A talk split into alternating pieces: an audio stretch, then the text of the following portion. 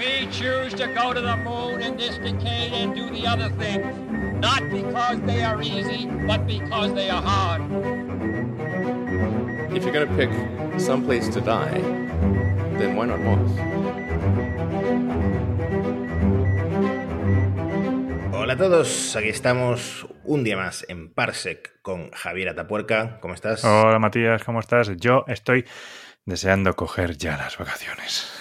Pues mira, eso tenía que comentar porque este va a ser el último episodio de Parsec, probablemente hasta septiembre. No, no os asustéis, el último episodio de esta temporada. De esta temporada hasta septiembre porque nos vamos de vacaciones y mm, hemos aprovechado como la gran mayor parte de España el mes de agosto para coger. Somos unos clásicos.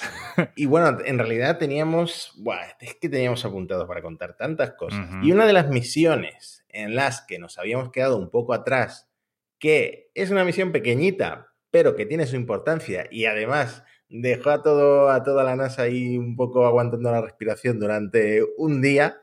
¡Qué tensión, qué tensión! La misión Capstone, que es un satélite pequeñito. Dicen que del tamaño de un, es un CubeSat. Un CubeSat del tamaño de un microondas. Bueno, cuando extiende el panel solar, yo creo que es bastante más grande que un microondas.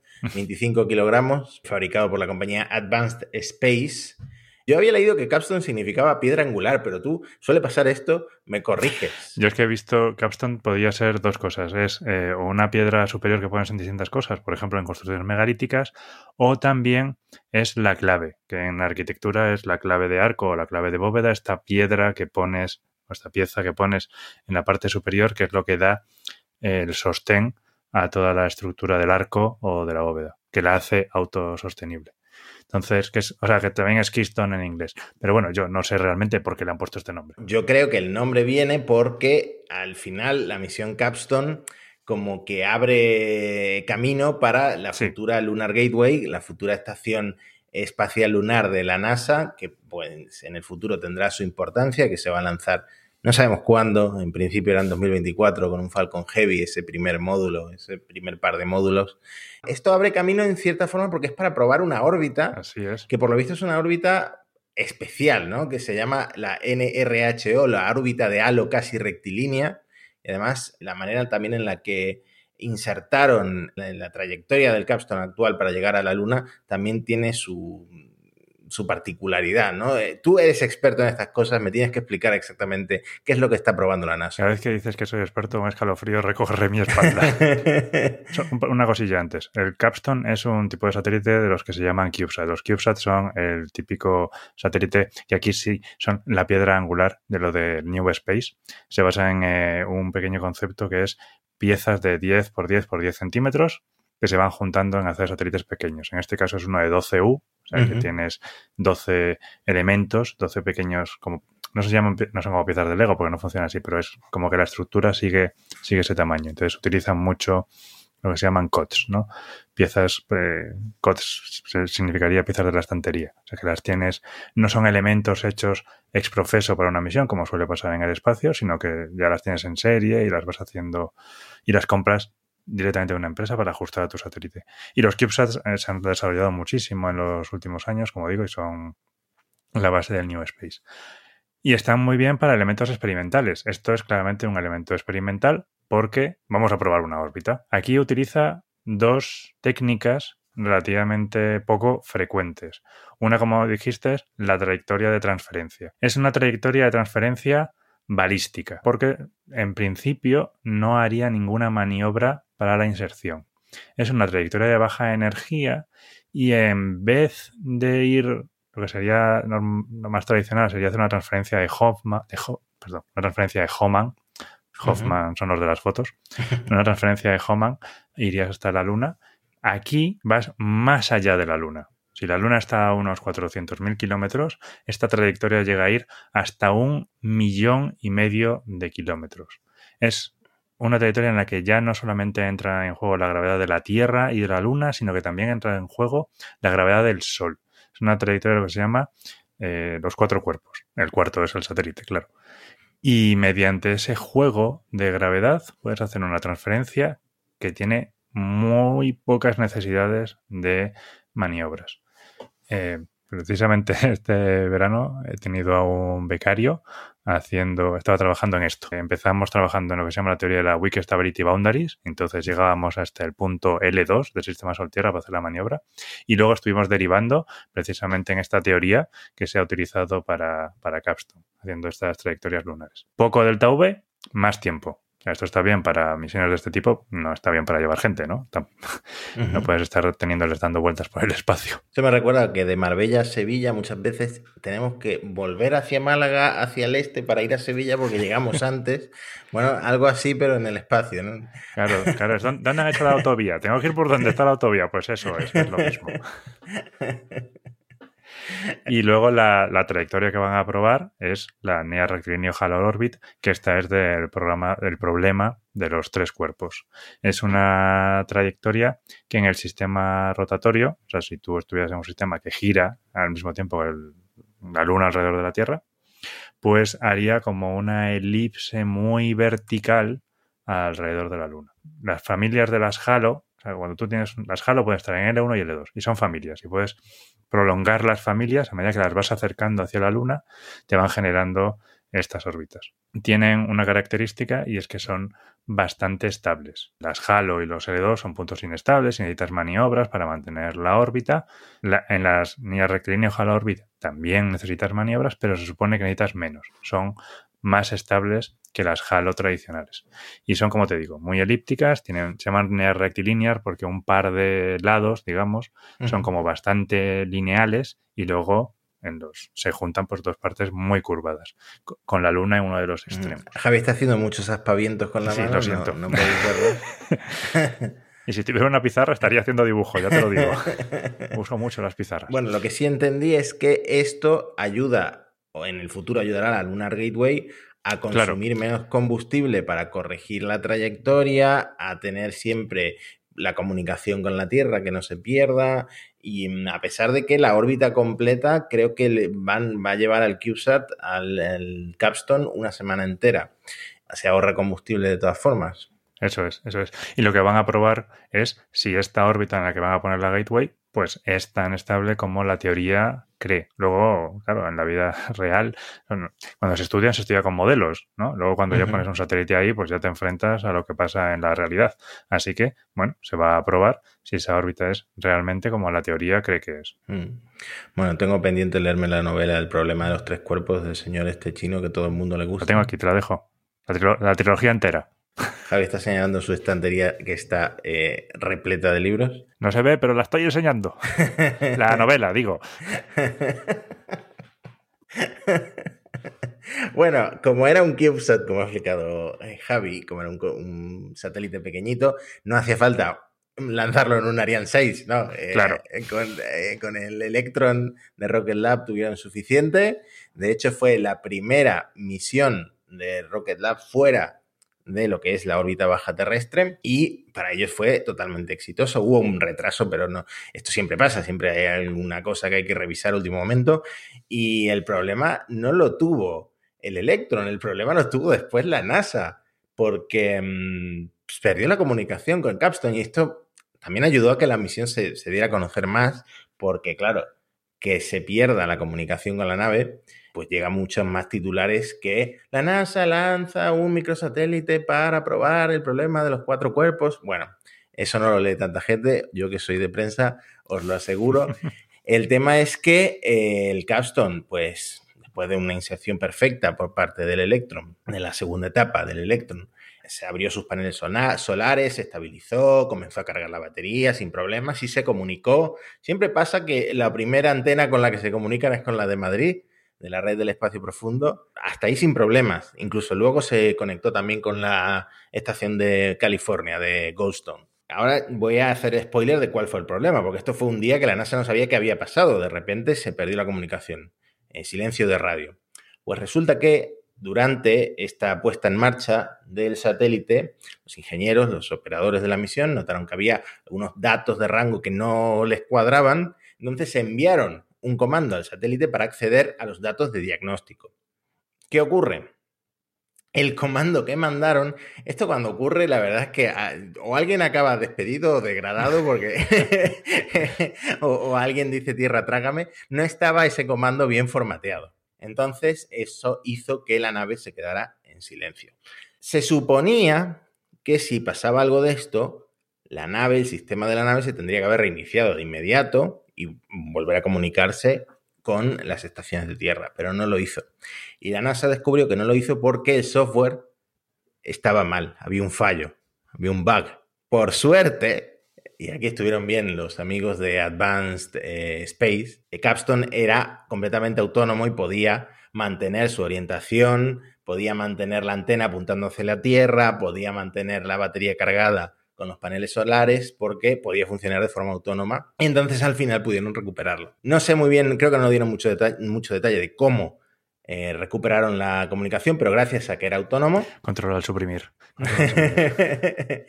pudieron, eh, no pasó absolutamente nada. Había que hacer una corrección de trayectoria y mm, la retrasaron un par de días, pero eh, se hizo sin problemas.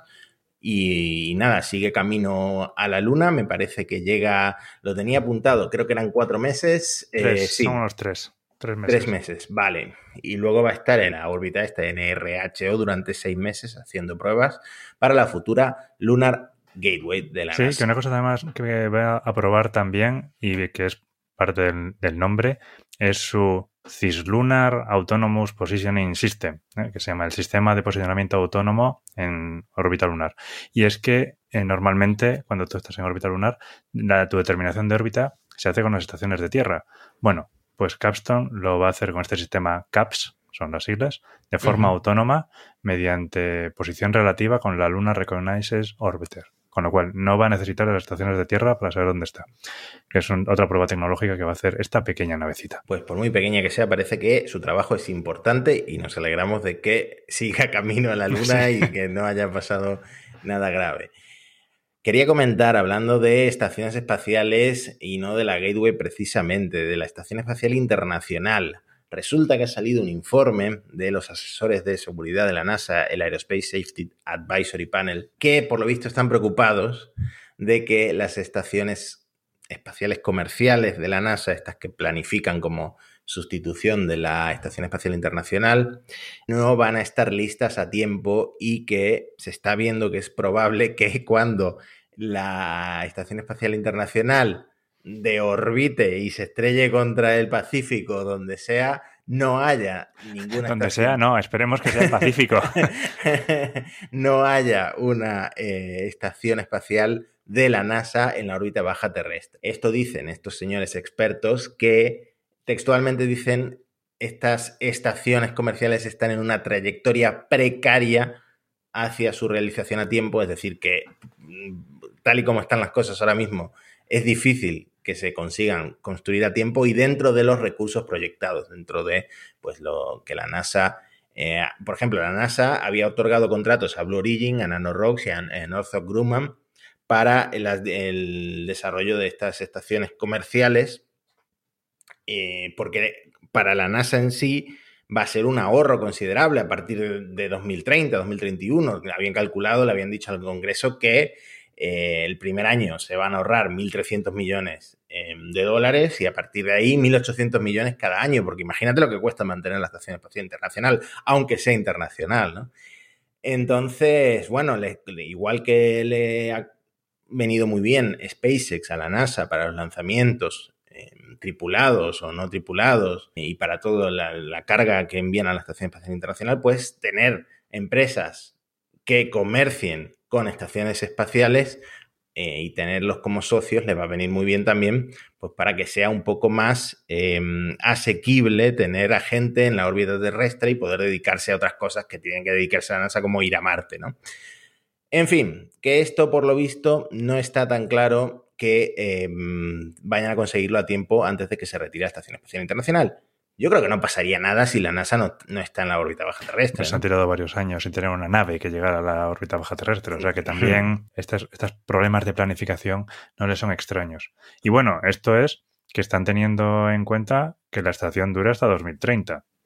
Si los rusos deciden retirarse antes, no sé yo si el futuro de la estación espacial llegará tan lejos. Tenemos mucho que hablar de rusos, tenemos que hablar también de chinos, porque, eh, bueno, mientras el SLS, que por cierto le han puesto fecha, va a salir de la, va a salir del edificio este de mm, el Baba hacia la estación, hasta la plataforma de lanzamiento el 19 de agosto, y tiene su primera ¿Vamos a hacerlo ventana. en agosto? ¿Vamos a hacerlo en agosto? Madre mía. Vamos a estar de vacaciones, pero no confío. Bueno, ojalá, ojalá me equivoque, pero no confío, porque la primera ventana es el 29 de agosto. Si no, tienen ya el 2 y el 5 de septiembre como alternativas. Y si no lo consiguen, se van ya a octubre o noviembre. Hmm. O sea que ahí está el SLS.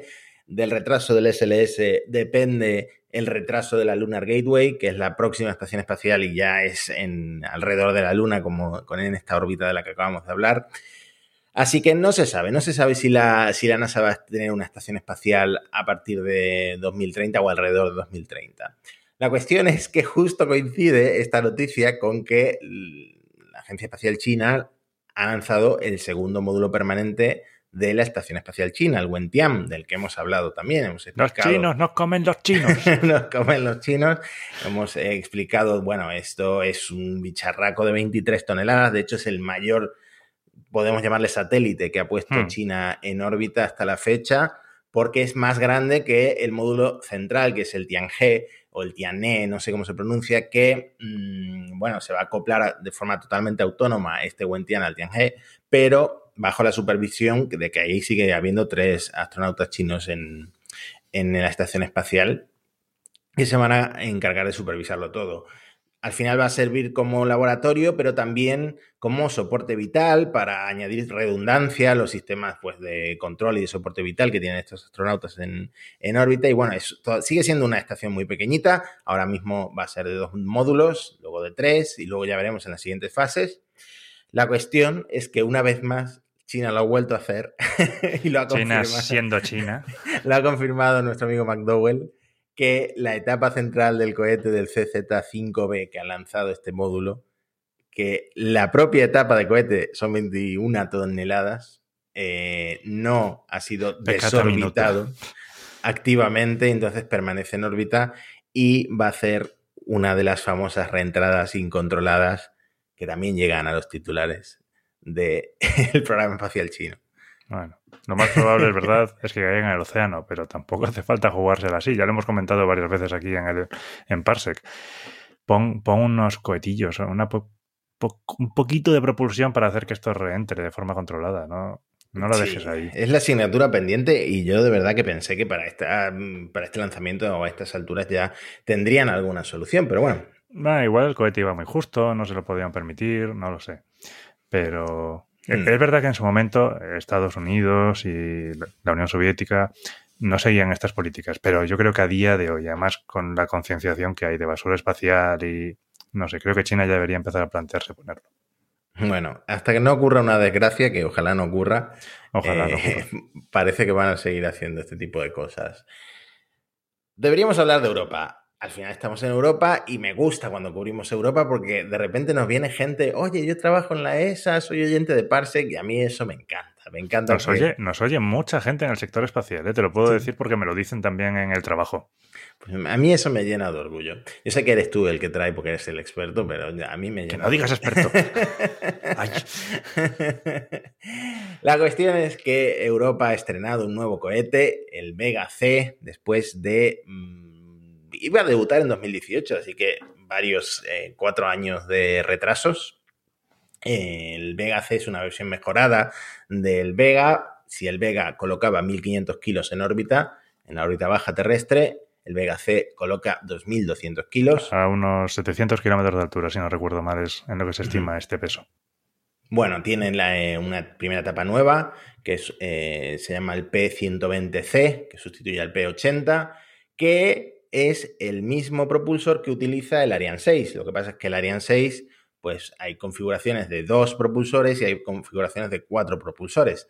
Pero al compartir componentes, abaratan costes, que al final es uno de los objetivos con el Vega C, porque no es un lanzador muy grande, es para satélites más pequeños mucho más pequeños que los del Ariane, por supuesto.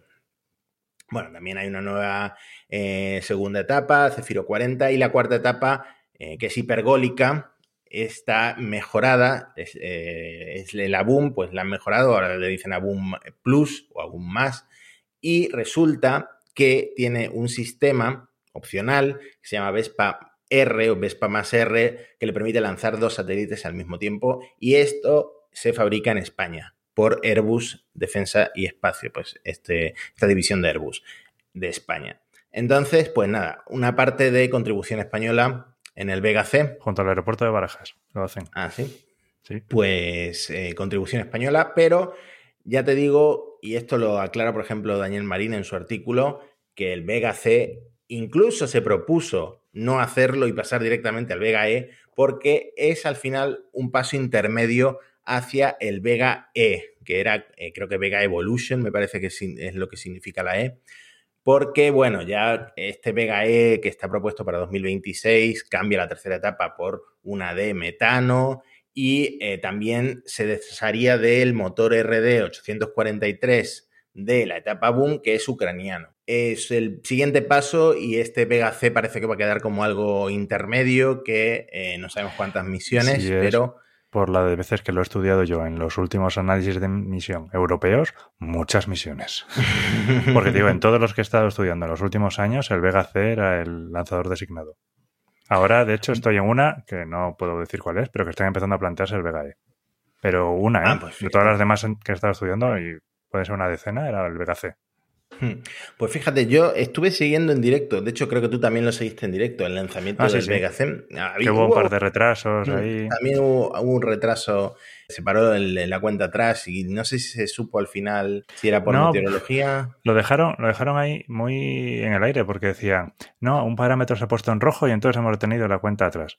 Bien, como tiene que ser, pero ¿qué parámetro? ¿Por qué? O sea, ¿qué es lo que se ha puesto en rojo? ¿Qué ha pasado? O sea, que me digas que un parámetro se ha puesto en rojo, pues eso ya me lo esperaba, pero un poquito más de detalle tampoco estaría mal. Pues llevaba seis CubeSats y el satélite principal, la carga principal, era un satélite italiano que me llamó mucho la atención porque era como una esfera, como una eh, pelota de golf con eh, nove- 90 espejos, con 90 retroreflectores láser para estudiar el campo gravitatorio y para medir el efecto que, me lo he apuntado, se llama lens steering, que se genera por la rotación de la Tierra. Entonces tú le, le lanzas el, el haz de láser y con los, eh, estudias la, mm, cómo se reflejan los- en estos retroreflectores, ¿no? Si no me he enterado mal. Pero esto, además, el, el satélite este que se llama Lares 2, viene de una constelación viejísima, que empezó a lanzarse en 1976, ¿no? Más vieja que yo. El Lagios y el, Lajo, y el Lagios 2, uno del 76 y otro del 92. Eran otros satélites que se habían utilizado también con retroreflectores para estudiar lo mismo. El estudios geodésicos, el geopotencial terrestre, eh, son, son ya una, un clásico del espacio.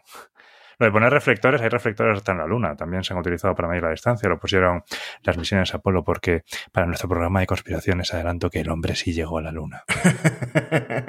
estamos preparando, yo sé que estas cosas, estas cosas gustan a la gente, así que estamos preparando un episodio. La- mucha gente nos ha preguntado por los ovnis, por el, el esto nuevo de la NASA, de investigar, eh, bueno, del Pentágono, de investigar los UFOs y tal. Estamos preparando algo sobre eso, pero eh, como siempre adelanta Javi, es todo mentira, ¿no? Eh, Y si no, los, los Anunnakis nos silenciarán. pues Yo, eh, cuando digo Anunnaki siempre me acuerdo del Anisakis, no sé por qué. Dijeron muy mal el nombre de los extraterrestres. Este era el Lares 2, el Lares 1 se despegó en 2012 y curiosamente también en el Vega. Fue el primer lanzamiento del, del Vega, de hecho. Y aquí voy a hacer una pausa porque tú publicaste, yo lo retuiteé, un hilo muy curioso con un giro bastante sorprendente sobre eh, la otra constelación de satélites que son los Landsat, ¿no? Pues sí, que es que ayer eh, sábado hacía 50 años del lanzamiento del Landsat 1. Que habíamos estado hablando de los Landsat en el episodio especial que hicimos de satélites de observación de la Tierra. Y ahí dejamos pendiente contar una anécdota que te decía que estaba relacionada con King Kong y con Perdidos, ¿no? Pues, pues eh, la publiqué ayer en el hilo de Twitter en homenaje al Landsat y la podemos comentar, comentar hoy. En la última o penúltima película de Kong, ¿no? Kong, la calavera de cristal, pues resulta que descubren que hay una extraña isla rodeada de una tormenta permanente gracias a imágenes por satélite. Imágenes por satélite precisamente que eran del Landsat. Esto coincidía con el final de la guerra de Vietnam, entonces era la época en la que el Landsat pues, era reciente y permitía descubrir islas. Entonces montan una excursión con militares de la guerra, bueno, y se encuentran unos monstruos dispuestos a zampárselos a todos. No vamos a hacer spoilers, esto es lo que se puede esperar de la película, ¿no? Aparte, por supuesto, encontrarse a King Kong. Entonces, obviamente, esto no pasó en la realidad pero sí pasó algo que se puede considerar quizá inspiración de la película. O sea que ahora podríamos decir que Kong, la calavera, la isla de la calavera, está basada en hechos reales. Sí, este es el giro de tu, de tu hilo que más me sorprendió, que estuviera basado en hechos reales. Y ahora vas a explicar por qué. Con matices, ¿no? Bueno, pues en el año 1976, Canadá realizó una, especie de sondeo de sus costas ¿eh? para evaluar si las conocían bien, si les faltaban cosas por conocer y para, para ello usaron imágenes por satélite, que esto era la última tecnología. Aquí en este momento era el estado del arte, estaban, vamos, en lo último que había. Precisamente una mujer, una cartógrafa, Betty Fleming, estaba revisando estas imágenes del Landsat y encontró varios elementos geográficos que no conocían. Entre ellos, una isla. Islote, es una cosa bastante pequeña, creo que eran 40 por 25 metros, pero era una isla que estaba ahí al noreste de la costa de Labrador, completamente desconocida, no estaba en ningún mapa, no se conocía. Entonces, claro, eh, eh, tú lo ves en las imágenes del Landsat, pero ya en las imágenes del Landsat 7 u 8, que son las que puse en el hilo, es un píxel o dos píxeles. O sea, igual era una isla, igual era una mancha de la lente, o igual era un bloque de hielo, que estamos hablando de una zona cerca del círculo polar. Entonces, claro, había que ir a comprobar. Para ir a comprobarlo, mandaron al doctor Frank Hall, que se fue en helicóptero hasta la isla. Y cuando llegaron hasta allí, se colocó el arnés y se dispuso para bajar. Y mientras estaba bajando hacia la isla, la isla, como te digo, el islote cerca del, círculo polar, estaba completamente blanca. Había nevado, estaba completa, completamente blanca. Y a medida que iba bajando, en el punto más alto de la isla, sin ser visto por el doctor Frank se encontraba un oso polar que casi le mete un zarpazo al bueno de Hall. Hall empezó a tirar del cable como un loco y consiguió volver a subir al helicóptero sano y salvo, pero como él dijo, estuvo a punto de ser la primera persona que murió en esa isla a la que llamaron, por cierto, en homenaje al satélite, la isla de Landsat. Pues no lo conocía, no conocía la historia. Eh, en Kong exageran mucho el, oso polar, tengo que decir. sí, pues, lo hacen crecer, mucho más grande. Es más como, es más como, eh, como en Perdidos, ¿no? Tienes una isla misteriosa en mitad del océano donde hay un oso polar, pero claro, en vez de ser una isla tropical es una isla muy cercana al círculo polar, o sea que, que haya un oso polar tampoco es tan raro, ¿no? Pero... Hmm. Igual que como te decía. Ahora me haré ilusión pasar por la isla de Lanza en avión o algo y verla desde arriba, ¿no? Sería Ya te digo, no sé si la vas a ver, es una cosa pequeñita, ¿eh? solamente sobresale 6,6 metros del agua, son como 20 por 45 metros, o sea, es un peñasco, es una cosita, pero, pero, oye, permitió hacer crecer las costas canadienses y la superficie marítima creo que aumentó en, ah, ¿cuánto era? 68 eh, 68 kilómetros cuadrados, una cosa así. O sea, una... Le deben, le deben a Landsat mm, ese crecimiento de tierra, ¿no? Igual que la isla de La Palma le debe al volcán el favor de haberles hecho crecer el litoral, ¿no? Sí, sí, En este caso, eso, mm, aumentaron las aguas territoriales de Canadá 68 kilómetros cuadrados. O sea que un islote pequeño, pero matón. Han mencionado que era una mujer la que había em, diseñado el instrumento con el que se descubrió, descubrió esto. Y en eh, la Agencia Espacial Europea, fíjate el contraste, solo tenemos ahora mismo una astronauta, una mujer astronauta, que es eh, Samantha Cristoforetti, que tú eres muy fan porque es súper friki, siempre... Siempre con, siempre con Samantha. Sí, o si no es una referencia a Battlestar Galáctica, es una referencia, pues, a, yo qué sé, a cualquier eh, cosa de ciencia ficción. en su primera misión estuvo con el cosplay de Janeway, de Star Trek Voyager, en homenaje a Barredo seguramente. Y ahora en esta misión ha llevado el cosplay de Starbuck de Battlestar Galáctica. Así que sí, sí, es un poquito friki, sí. Y de hecho hizo, hizo una conexión en directo, hizo una conexión en directo en una convención, dos temas europea, no me acuerdo cómo se llamaba, vestida de, vestida de Starbuck. O sea que hmm. sí, sí, desde los nuestros. Bueno, esta eh, Cristoforetti tiene 45 años, ha viajado dos veces al espacio, de hecho tiene el récord de mayor duración en el espacio para una mujer, 199 días entre 2014 y 2015. Por suerte, la NASA, o sea, la ESA ya está seleccionando nuevos astronautas y de los candidatos en la primera fase, si había como 22.000 candidatos, pues 5.400 eran mujeres, un 24%. No sé exactamente cuántos pasaron a la última fase, que son como 1.300 personas, pero habrá muchas mujeres y seguramente salgan seleccionadas eh, mujeres como astronautas de la ESA. En el puesto de discapacidad física me imagino que también hay astronautas que son mujeres porque eh, hay 27 en la fase 2 de la selección, 27 personas. Y eh, bueno, esto ya cuando volvamos en septiembre en algún episodio de Parsec lo anunciaremos porque a lo largo del, del cuarto trimestre de 2022 es cuando se anuncian los nuevos astronautas de la ESA. Pero, ¿por qué estoy hablando de Cristoforetti, Samantha Cristoforetti, la única astronauta mujer de la Agencia Espacial Europea? Porque ha hecho la primera caminata espacial en la Estación Espacial Internacional de una mujer de la ESA y lo hizo junto al cosmonauta ruso Oleg Artemiev. Duró siete horas, bueno, van a, hacer, varios paseos, ¿no? Pero eh, tienen alguna tarea que es un poco polémica porque en el módulo Nauka de Roscosmos eh, han instalado un nuevo brazo que se llama el ERA, el European Robotic Arm, un brazo de 11 metros que se puso en órbita en julio de 2021, después de retrasos, por fin eh, van a mm, tenerlo ya en funcionamiento en el módulo ruso. Pero claro, esto está ocurriendo en un contexto sociopolítico eh, muy tenso. La ESA, de hecho, acaba de cancelar definitivamente la misión ExoMars de lanzarse con Rusia. No se va a lanzar con Rusia de ninguna manera. Se están buscando ya alternativas.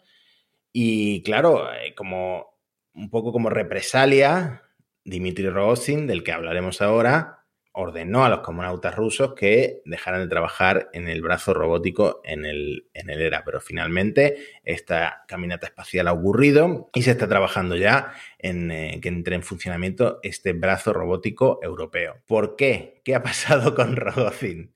¿Me lo puedes contar tú que a mí este hombre ya me da muchísima pereza? El 15 de julio de este año, Dmitry Olegovich Rogozin fue sustituido de la dirección de los cosmos.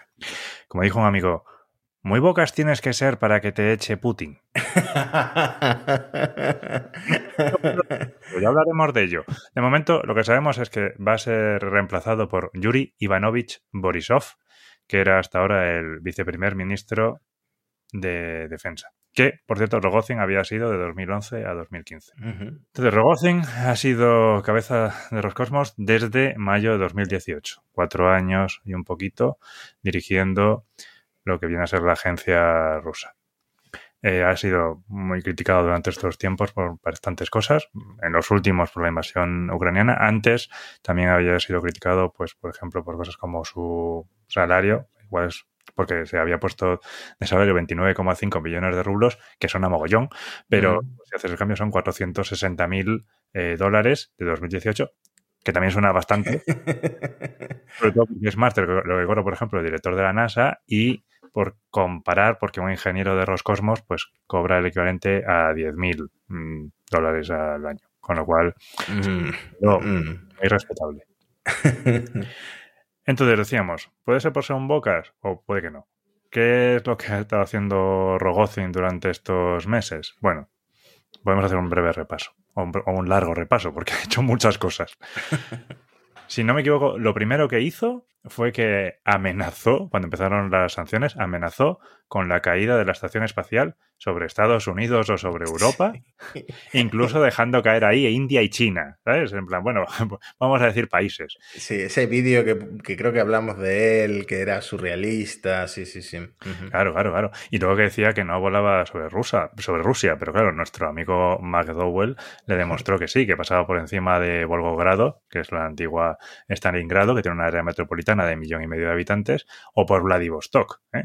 famosa también porque es la última parada del transiberiano. 610.000 personas que, como decía, como decía McDowell, mandan sus saludos. Estuvo brillante McDowell ahí, sí, sí. Pasa muy pasa muy, por muy poquito de Rusia, pero coño, por, zonas pasa. Luego, después, a raíz de esto, también retiró a su personal de Kuru, que detenía de forma efectiva los lanzamientos desde, de los Soyuz desde la Guayana francesa. A continuación, amenazó en un programa con que iba a dejar colgado al astronauta de la NASA, Mark Van de Haye, que a pesar del nombre no es holandés, es, es americano. Van de, va todo junto, no es Van de Haye, que sería como si fuera holandés, es Van de Haye. A mí siempre me confunde cuando lo oigo, lo siento, por eso lo clarifico y amenazó también con, la, con lo que decíamos, la separación de la parte rusa de la estación. Y luego además hizo un vídeo simulando que hacían justo eso, por si no era suficiente con decirlo en voz alta, ¿no? Sí. O sea que ya eso era una amenaza un poquito grave. Luego también pusieron otro vídeo con trabajadores que retiraban las banderas de Estados Unidos y de Japón de un cohete Soyuz porque, según Rogozin, los trabajadores de Baikonur decidieron que sin algunas banderas el cohete se ve más bonito. Por si esto no era suficiente, también algunas piezas de equipo pusieron la, mm, la polémica Z, marcando mm. ahí el, apoyo al ejército ruso y mm, de hecho, posteriormente ha habido cohetes que han despegado con la Z puesta, incluso algún cohete que iba hacia la Estación Espacial Internacional. Más adelante se metió en, una gresca tuitera, porque, bueno, tú vas a Twitter a meterte en grescas, ¿no? Fue buenísimo. Con Scott Kelly, que es uno de los astronautas gemelos, uno de los que había participado en el año, el año en órbita para comparar eh, el efecto de la, de la falta de gravedad y la radiación en órbita, pues Scott Kelly, que claro, hablaba ruso y habla ruso con fluidez, pues eh, empezaron a pelear en Twitter, donde, bueno, Kelly le criticó mucho, pero además también le llamó Dimon, que esto lo comentamos en un programa, que esto es como si yo te llamo Mati, pero tú no quieres y entonces te ofende mogollón. No tengo tan, no tengo tan frágil el ego como Rogozin, Me alegro, Matías. Y bueno, pues claro, Kelly, que sabe tacos en ruso, pues estaba ahí discutiendo, porque como uno, como todo el mundo le pasa, lo primero que aprendes en un idioma son los tacos. Y al final Rogozin le bloqueó. Es, que, es que tiene un ego muy frágil. Tiene yo es que ya no sé, cuando tú bloqueas, quién gana o quién pierde en Twitter. Yo es que como soy un boomer, yo no me pierdo en estas cosas. Yo no sé quién gana o pierde cuando bloqueas. El caso, bueno, Brian Nelson, el administrador de la NASA, rebajó la tensión, que ya sabemos cómo es Rogozin, pero que el resto del programa espacial ruso estaba colaborando, que todo iba bien, que no pasa nada. Van de Hey, por entonces ya bajó como estaba previsto. Claro, es que eh, la Estación Espacial Internacional ha seguido funcionando con normalidad a pesar de esta simbología pro-bélica, pro-Putin que han, que han lanzado con los cohetes y, que, y todos estos vídeos que ha publicado este hombre. Allí han seguido comiendo juntos como hermanos y trabajando juntos y ahora haciendo una caminata espacial con la Agencia Espacial Europea. Es que el bienestar y la supervivencia de los astronautas ahí depende de todos. O sea, no puedes cortar los lazos tan fácilmente. Y estás conviviendo, es un espacio muy reducido. Si empiezas a tener tensiones, eso tiene que ser o sea, ríete tú de la casa de Gran Hermano, eso tiene que ser horrible, es, que es muy pequeño. Bueno, todo el que ha compartido piso sabe lo complicado que son las cosas con la limpieza, pero el otro día leí que la Estación Espacial Internacional huele fatal, entonces igual ya están acostumbrados. Es que no puedes abrir la ventana para que entre aire fresco. no, puedes, nunca has podido abrir la ventana, entonces se ha acumulado ahí el, olor corporal de 500 astronautas. Ah, entonces, claro, es complicado. Pero bueno, volviendo, volviendo a Rogozin, eh, Rogozin continuó, ¿no? Eh, le dijo también a OneWeb que OneWeb lanzaba sus satélites con, con Soyuz desde Baikonur y desde Kourou, no, principalmente desde Baikonur creo. Bueno, que cortaba lazos, que OneWeb cortaba lazos con el gobierno británico y con el departamento militar británico o que entonces ya no lanzaban más. Así que OneWeb se lo pensó muy poquito y le dijeron que no lanzaban más. De hecho, hubo polémica porque se dejaron los satélites en Baikonur y luego no podían salir por un lío de aduanas, ¿no? Claro, precisamente por las sanciones. Que bueno, OneWeb luego ya lo hablamos, lo solucionaron, se fueron, lo solucionaron de aquella manera, se fueron con SpaceX y luego también han contratado con ISRO y con Relativity Space. Sí.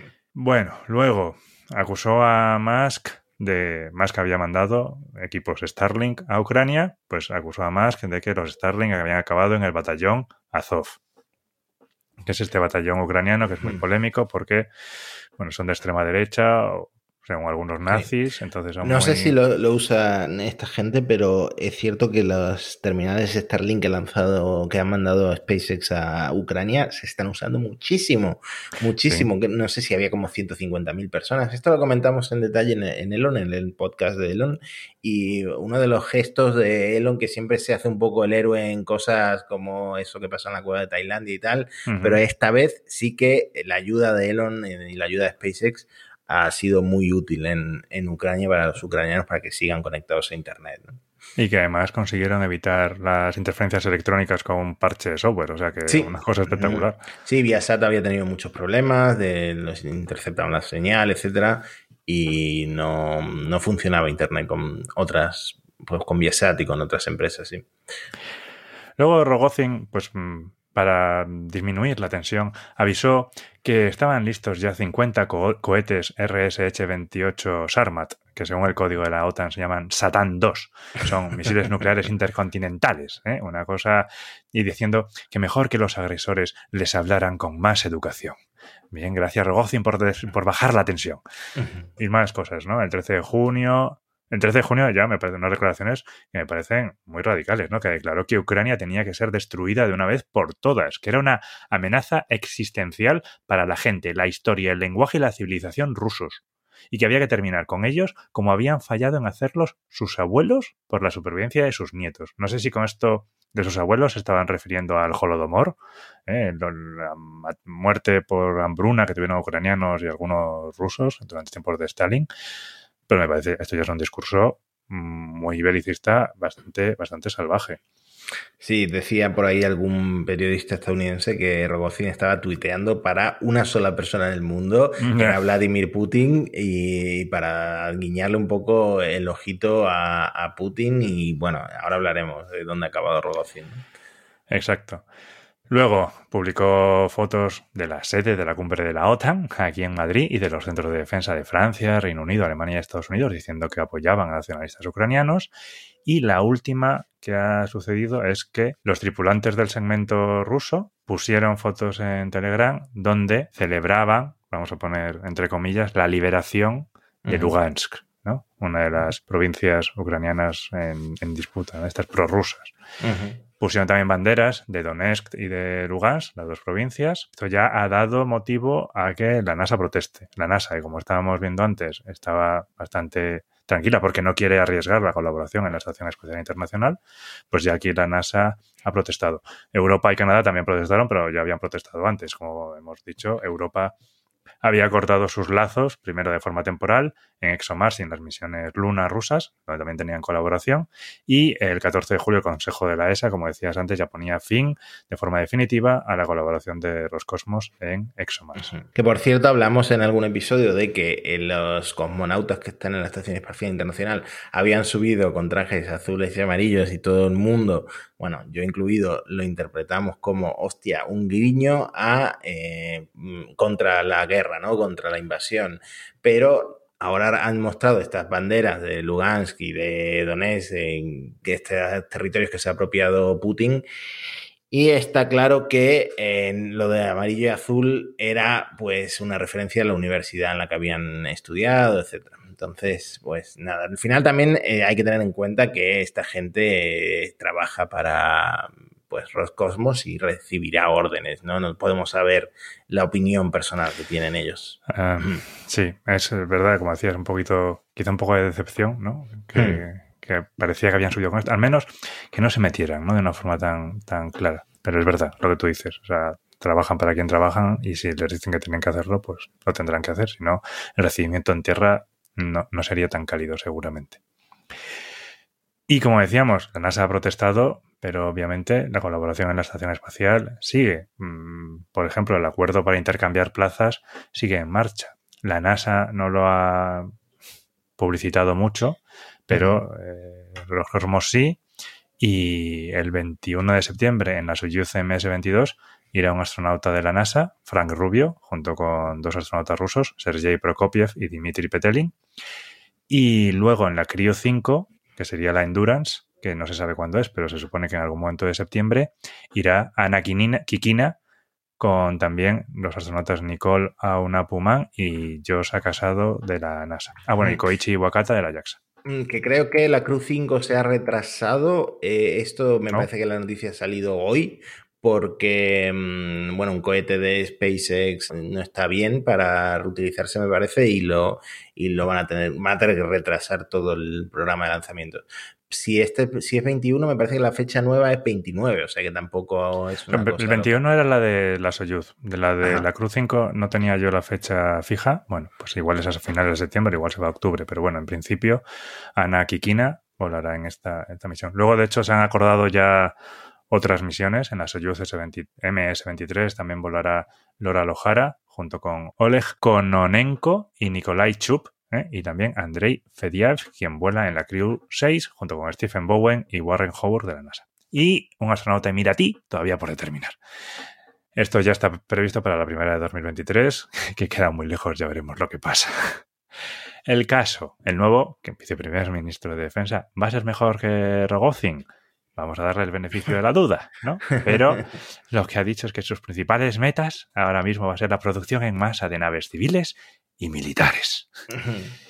y construcción de equipo espacial y otras cositas, pero no ha dicho nada ni de ciencia, ni de colaboración con los países, ni nada más. ¿eh? Ha destacado la producción en masa de naves civiles y militares. Muy bien. Bueno, puede significar un montón de cosas, así que vamos a ver qué pasa. Y ahora bien, Rogozin, ¿dónde se va?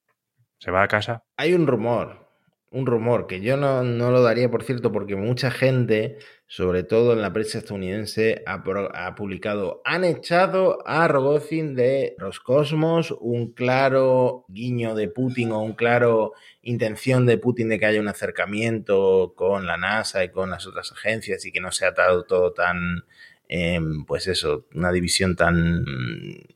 Elena, ¿qué ha pasado? Un momento, ahora vuelvo, que no sé qué le ha pasado, se habrá cortado algo. Uy. Era una cucaracha. Pensé que se había cortado algo. Vale, pues todo el mundo lo interpretó como si fuera eh, eso, pues un poco un acercamiento con la NASA y con las otras agencias espaciales y que no fuera pues una relación tan que ya no había solución. Había un rumor y de hecho se publicó este rumor antes de que anunciaran la destitución de Rogozin, de que lo iban a poner a Rogozin, de que a Putin le encanta Rogozin, que le cae súper bien y que lo iban a poner como a dirigir pues, los territorios que han usurpado a Ucrania. Hay gente que lo ha interpretado como se lo han cargado, se lo han echado, y hay otra gente que lo está interpretando como lo han ascendido a eh, administrar pues estos nuevos territorios para Rusia. Virrey del Donbass. Exactamente. Y es que tiene sentido, eh, a, mí me, a mí me cuadra mucho esto último, el, porque tiene sentido que a Putin le caiga bien Rogozin, porque al final lleva haciéndole la pelota en Twitter y en Telegram eh, meses. Entonces, no sé, eh, al final está repitiendo un poco pues toda esta teoría que tiene Putin de que Rusia es todo, que Ucrania también es Rusia, que, en fin. Bueno, temas que tampoco tenemos por qué meternos en, este tipo de temas geopolíticos, pero eh, la cuestión es que nuestro amigo Rogozin se ha ido y probablemente ya no tengamos que mencionarlo, ojalá, más en este, en este podcast. Y mm, me da mucha pena todo esto que has contado, porque al final generalmente lo que contamos es todo el mundo hermanado, la Estación Espacial Internacional es un buen ejemplo, no podemos ser ingenuos. China, por ejemplo, le está viendo un poco el colmillo a los Starlink, a las constelaciones nuevas de satélites, porque tienen al final aplicaciones militares.